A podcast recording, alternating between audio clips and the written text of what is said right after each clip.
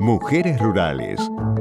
Costumbres, educación, tecnología, familia. Mujeres rurales. Por Nacional para todo el país.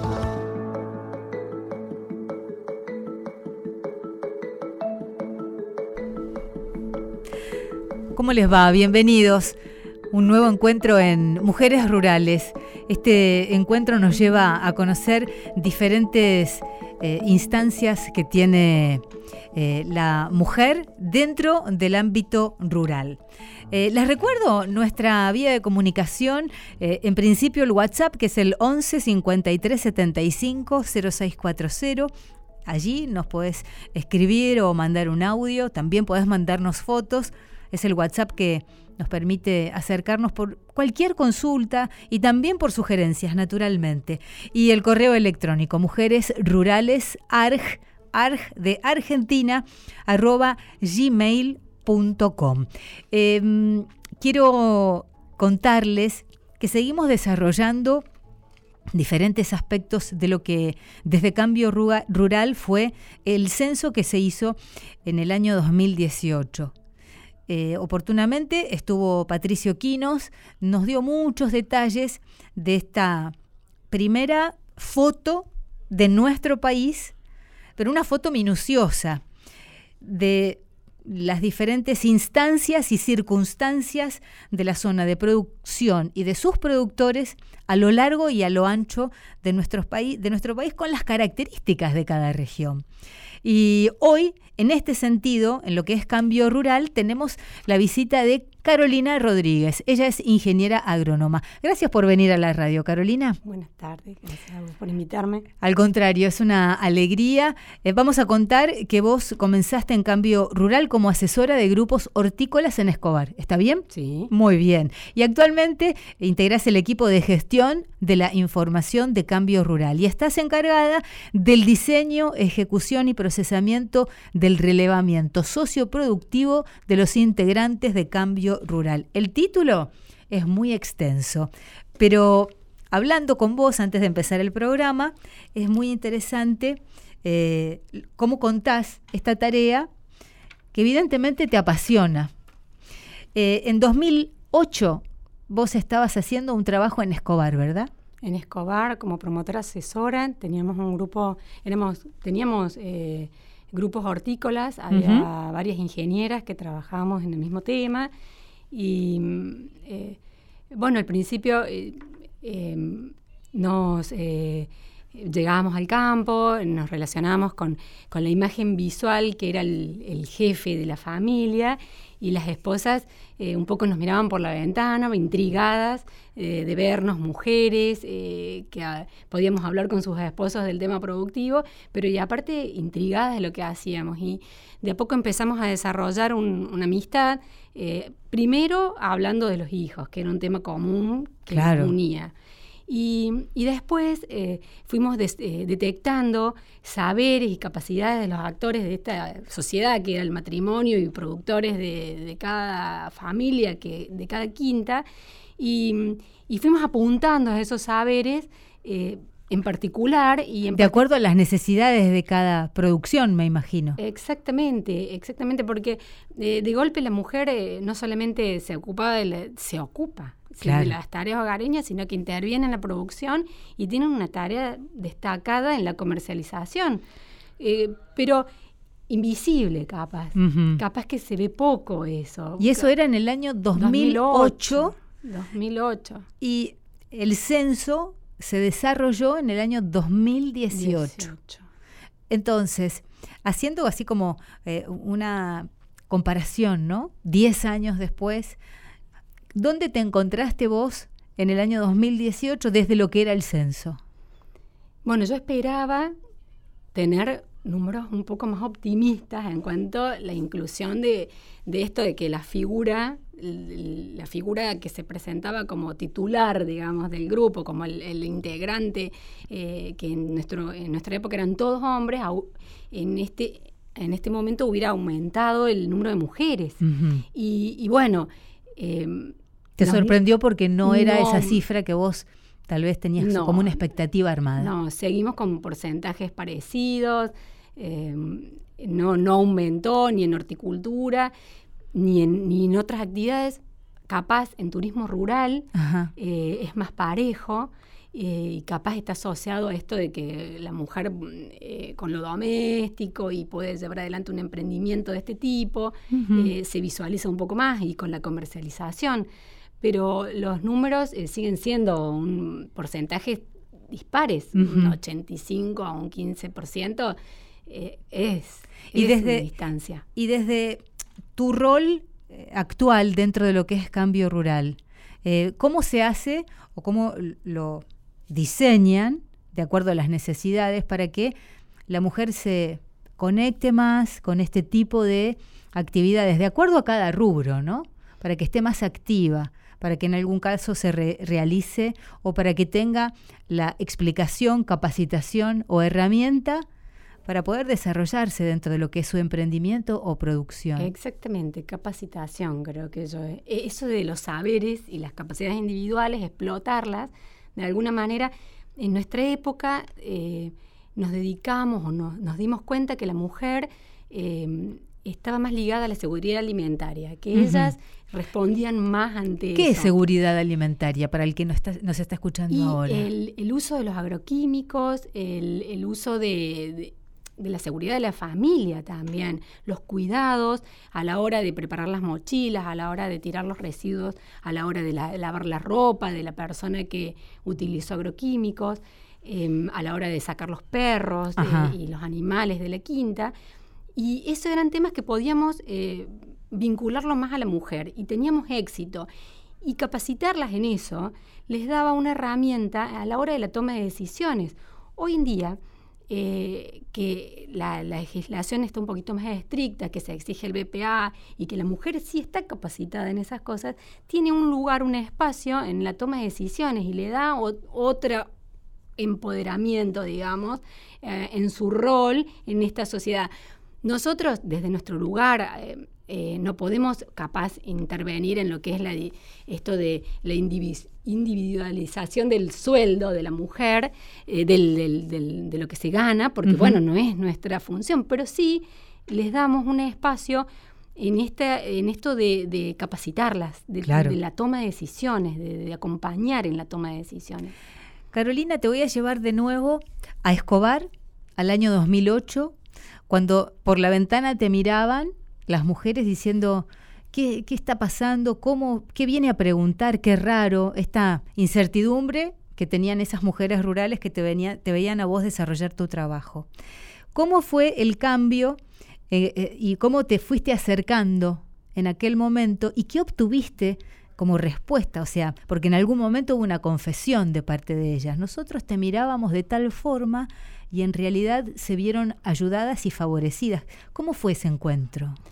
Y em, en principio les parecía rarísimo vernos entrar manejando en situaciones por ahí los, campos eran complicados, y eh, con barro, y, entonces estaban a la expectativa de cómo nos manejábamos nosotros, Tenían, tenían distancia. Sí, sí, sí, sí, sí, era una figura rara, porque aparte eh, eh, íbamos a, tratar de solucionarles, a tratar de, hacer un grupo, de charlar, ellos estaban acostumbrados capaz a un control, entonces primero había una resistencia, después la intriga de una mujer que se animaba a hacer todo eso, de entrar y, charlar con sus maridos, y, después la intriga de, conocernos. Mm.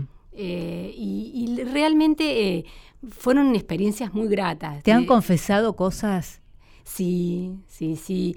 Pero los hombres también sobre sus mujeres. A ver, ¿te acordás de eh, algo? Yo, uno de los recuerdos que tengo es de un productor que era representante de mi grupo que él me contaba que era viudo y que, todo lo que había hecho lo había logrado por su esposa, que su esposa tenía la visión de ahorrar y cómo habían hecho para ahorrar, de la manera que ella iba ahorrando todos los años y que al final de cada año con lo que ella ahorraba podíamos comprar y cambiar el tractor.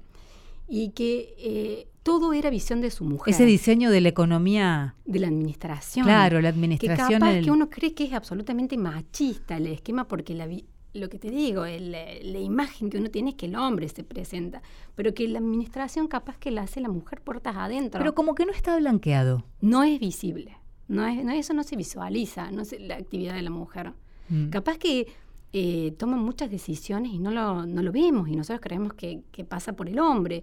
Pero al conocerlas, y, al y esto me lo contó un marido. Claro. No me, no me, lo contaron las mujeres, me contó, mi mujer tuvo la visión de ahorrar y, de llevar adelante y hoy tengo lo que tengo y, me compré esta quinta. Hay, una, hay un perfil femenino en la línea general, con esto no quiero hacer algo como un, sentar una base, hay un lineamiento femenino de, eh, eh, de organización y de ser metódico.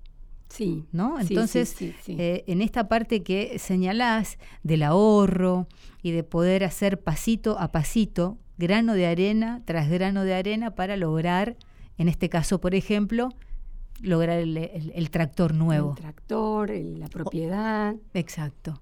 Ese es como un perfil que dio eh, el, desarrollo del censo cuando uno se pone a escuchar de esta forma el censo de 2018. Reitero porque es una imagen, eh, es la primera foto que tiene, eh, digamos, eh, un indicador concreto, confiable y fehaciente de cómo era la situación eh, en ese 2018 y traía mucho material enriquecedor que estamos hablando con Carolina Rodríguez en el día de hoy. Eh, nos vamos a quedar un rato escuchando música y después te prometo más historias, más acerca de estas vivencias que tiene Carolina. Y te digo más, la han llamado madre de la encuesta.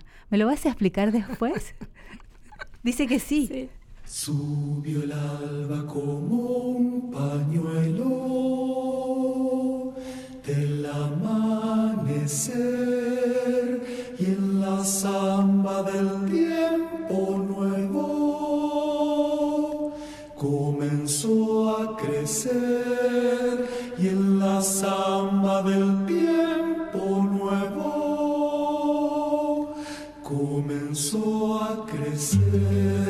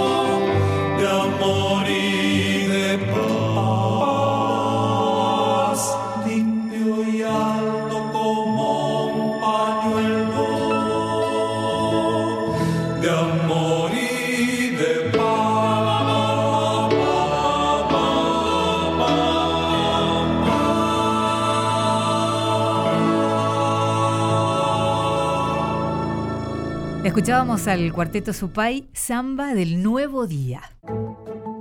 Mujeres Rurales. La mujer, protagonista en la economía del campo.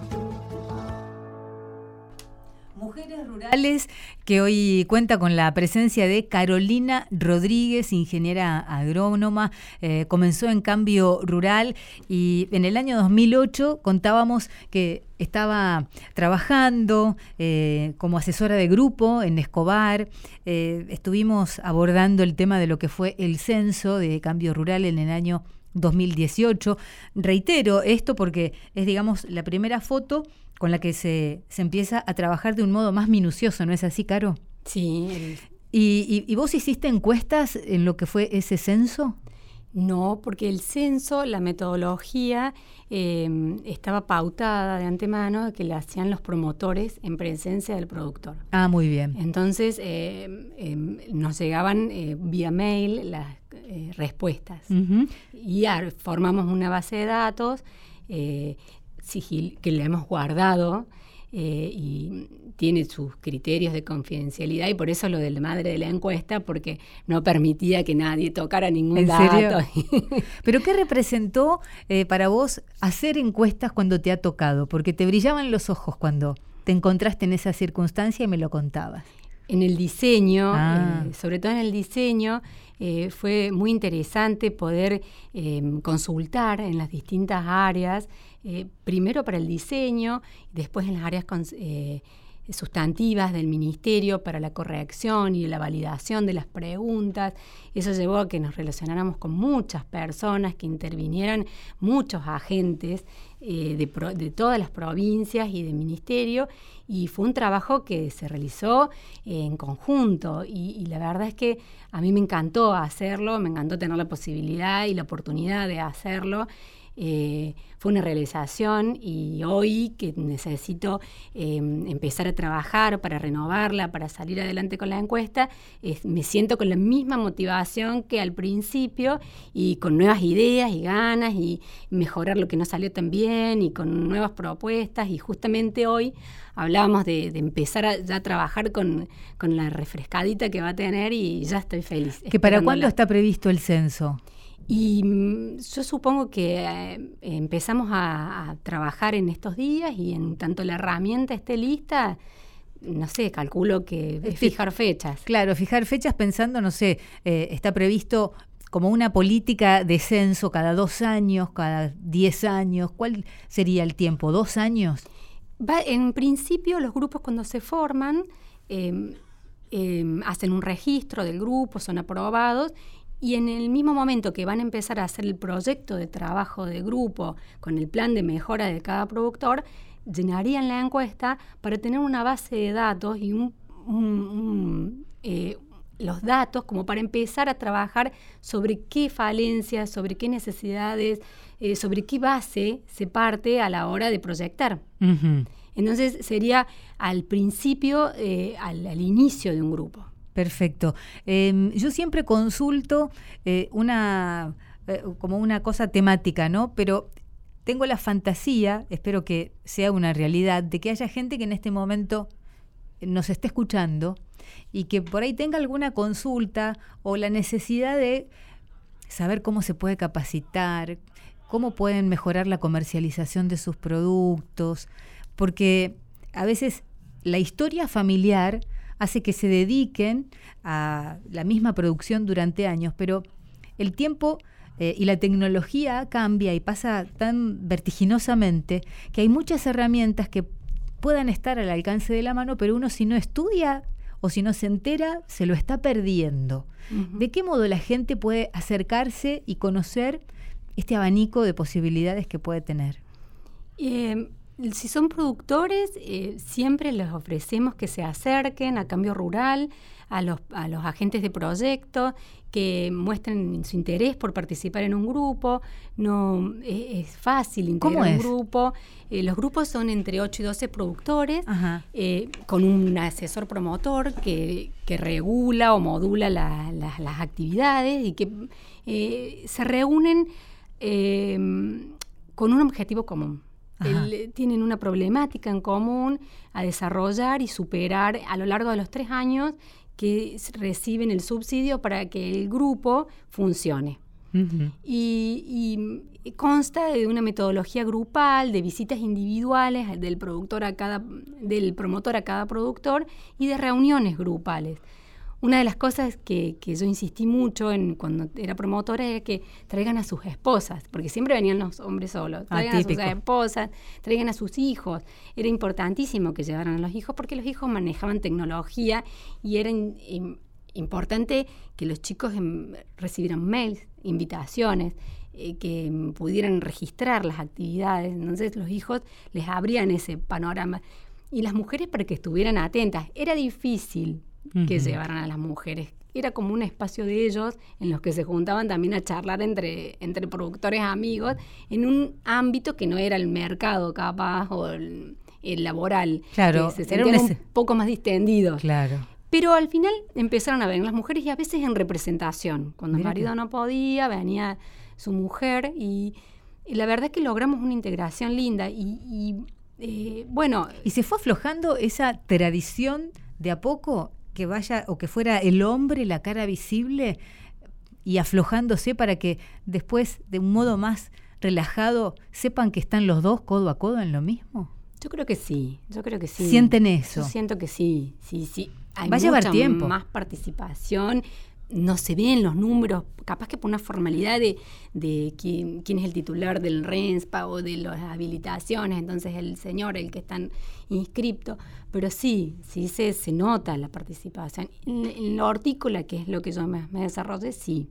Y sobre todo en la parte de comercialización, las mujeres eh, trabajan bien en el mercado, yo las he visto y venden bien, son que es la, digamos, eh, y corregime por favor Carolina, el último eslabón para coronar el trabajo que viene haciendo seguramente toda la familia. Claro, claro. Producimos esto en todas las instancias y puntos de el producto que sea y la finalización es colocarlo, venderlo y el precio. Exactamente, es el precio y calidad, todo eso se aprende o no. Sí, sí, sí, sí, y ya han desarrollado habilidades importantes administrativas y de venta.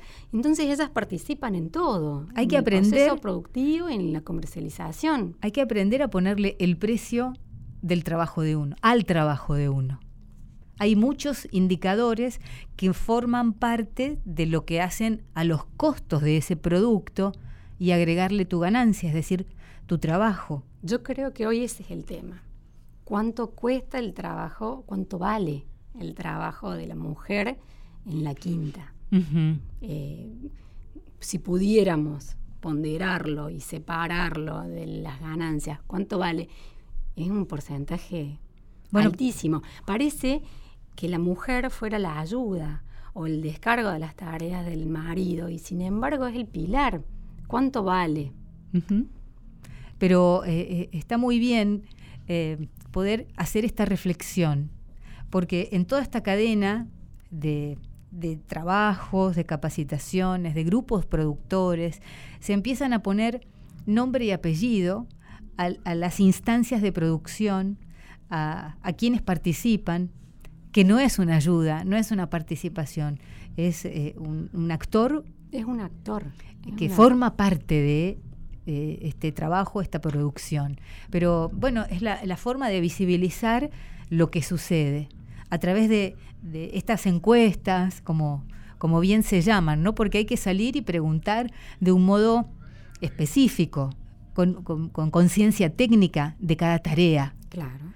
Porque uno puede ir a preguntar, bueno, ¿cómo están? Y acá estamos todos bien.